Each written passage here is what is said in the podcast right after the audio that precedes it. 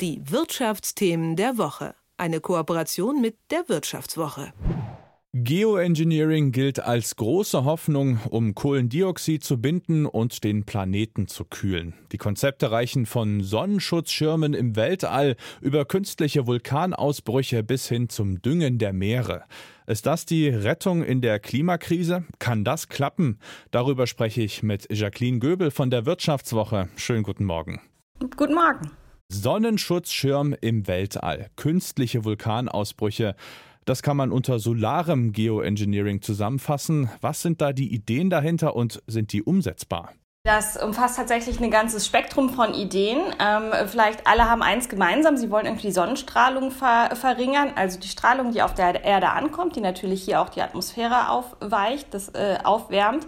Und ähm, das nennt man die sogenannte Albedo. Und da gibt's verschiedene Methoden. Also eine ganz, ganz bekannte äh, ist ähm, dieser künstliche Vulkanausbruch. Wir kennen halt von früheren Vulkanausbrüchen den Effekt, dass irgendwie die Asche bis in den Weltraum steigt ähm, oder bis in die oberste Atmosphärenschicht steigt und dort Sonnenlicht reflektiert und es dadurch kühler auf der Erde wird. Da denken sich jetzt so einige, ach, können wir das vielleicht auch, was würde passieren, wenn wir das äh, quasi nachstellen? Also wenn wir selber durch mit Flugzeugen oder mit Ballons irgendwie Partikel in die, in die obere Atmosphäre bringen.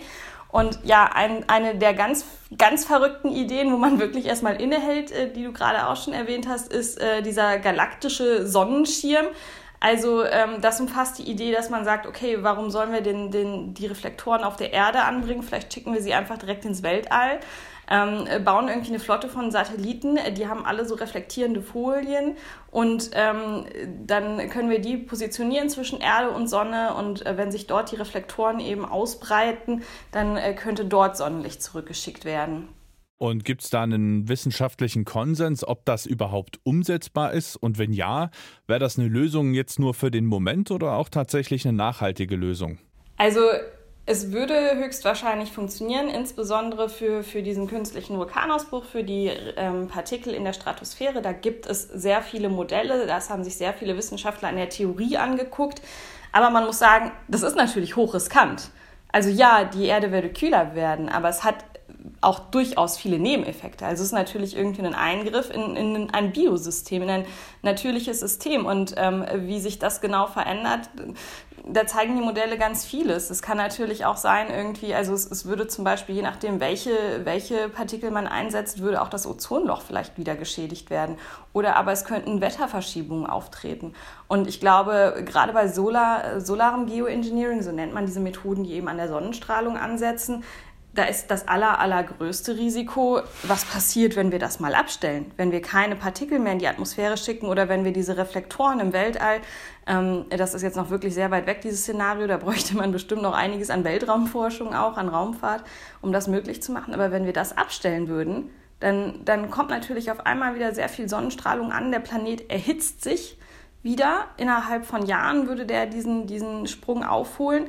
Und das ist halt geht eventuell so schnell, dass ich kein Biosystem anpassen äh, an, ähm, kann. Also eigentlich sind diese Ideen sehr, sehr umstritten. Ja, und diesen umstrittenen Ideen gegenüber steht ein anderer Entwurf, der quasi vorsieht, dass man äh, versucht, das CO2, was gerade, was wir in die Atmosphäre blasen, hier zu binden. Zum Beispiel CO2-Staubsauger ist da eine Idee. Äh, da soll, soll es ja schon welche von geben. Wie machen die sich denn? Genau, diese Idee, ähm, äh, die ist schon umgesetzt. Das äh, umfasst quasi den zweiten Teil von Geoengineering, äh, wo man am Kohlenstoffkreislauf ansetzt, eben versucht, naja, sag ich mal, den Planeten dazu zu bringen, den Klimawandel wieder zu verschlucken, indem, er, indem wir halt eben mehr CO2 speichern. Und ähm, eine Methode ist eben, das CO2 aus der Luft zu saugen. Da gibt es Startups, die erste Anlagen gebaut haben. Da gibt es Anlagen in der Schweiz, in, in Island. Ähm, da sind auch wahnsinnig viele äh, große Ölkonzerne, die zum Beispiel in solche Technologien investieren. Ähm, ja klar, weil sie das für sich vielleicht als Hoffnung sehen, irgendwas an der eigenen Klimabilanz tun zu können. Ähm, das ist tatsächlich, zumindest in der wissenschaftlichen Gemeinde, wird das etwas wohlwollender gesehen als das solares Geoengineering. Aber auch da muss man natürlich sagen, es gibt Risiken. Und äh, ja, dann habe ich das CO2 irgendwie gesammelt und was mache ich dann damit? Gehen damit dann diese Risiken einher? Genau, das ist eigentlich das große Thema. Ich kann CO2 sammeln, aber wie schließe ich es eigentlich weg? Wie schließe ich es ein? Die meisten dieser Anlagen sind noch auf dem Status, dass sie das CO2 wiederverwenden. Die geben das dann zum Beispiel an, an Coca-Cola oder an andere äh, Getränkekonzerne und die können damit ihr, ihr Wasser oder ihre Cola aufsprudeln. Aber das heißt natürlich, dass das CO2 äh, kommt wenig später, nämlich dann, wenn ich eben irgendwie die Colaflasche öffne, wieder in die Luft. Andere versuchen eben, das äh, CO2 zum Beispiel in der Erde einzuschließen, unter Meer, im Meeresboden einzuschließen. Es gibt auch Ideen, dass man das irgendwie in alte Bergwerke verpresst. Ähm, die ganz große Herausforderung ist immer, ist es dann sicher weggeschlossen? Oder könnte es irgendwie einen Leck geben? Könnte es ein Erdbeben geben? Und ähm, ja, was, was da jetzt viele Wissenschaftler versuchen, ist quasi eine Methode zu finden, ähm, da, da passiert schon sehr viel, dass man das CO2 eben auch äh, chemisch ähm, reagieren lässt und dadurch quasi es dauerhaft binden kann. Und äh, wie würde das funktionieren? Also wo, womit geht das eine Verbindung ein? Ähm, tatsächlich ist, ist zum Beispiel vulkanisches Gestein Basalt äh, ein, ein, ziemlich guter CO2-Speicher. Das heißt, das nimmt auch in der Natur CO2 auf. So ein Gebirge, ne, wir waren ja gerade schon in Island, das ist ja eine Insel mit sehr vielen Vulkanen, die kann CO2 speichern. Das geht so, das passiert tatsächlich einfach ähm, durch Verwitterung. Also wenn das CO2 aus der Luft mit Wasser auf diesen Basalt trifft, dann kann es eben sein, dass ähm, Mineralien sich im Basalt lösen, die können mit dem CO2 reagieren und äh, da entstehen dann zum Beispiel Carbonate oder Kieselsäure.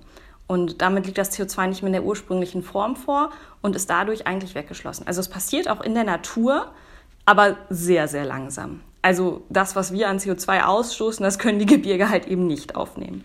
Und da gibt es so ein bisschen die Idee, kann man das irgendwie beschleunigen? Können wir das gesammelte CO2 zum Beispiel irgendwie in dieses vulkanische Gestein pressen? Oder aber können wir das vulkanische Gestein nehmen und es vielleicht zermahlen in ein Mehl, dann hätte es eine viel größere Oberfläche, könnte mit mehr CO2 reagieren. Ähm, und dann tragen wir es zum Beispiel äh, auf die Äcker auf oder ins Meer. Und ähm, da sich im, im Wasser und im Boden noch mehr CO2-Partikel befinden, könnte da vielleicht dann noch eben eine Speicherung stattfinden. Das klingt ja jetzt alles nach sehr abgespaceden Ideen, aber äh, du hast dich ja jetzt eingehend mit diesen verschiedenen Maßnahmen beschäftigt. Ist da irgendwo ein Allheilsbringer mit dabei oder werden wir uns dann doch irgendwie damit anfreunden müssen, anders zu leben und anders zu konsumieren?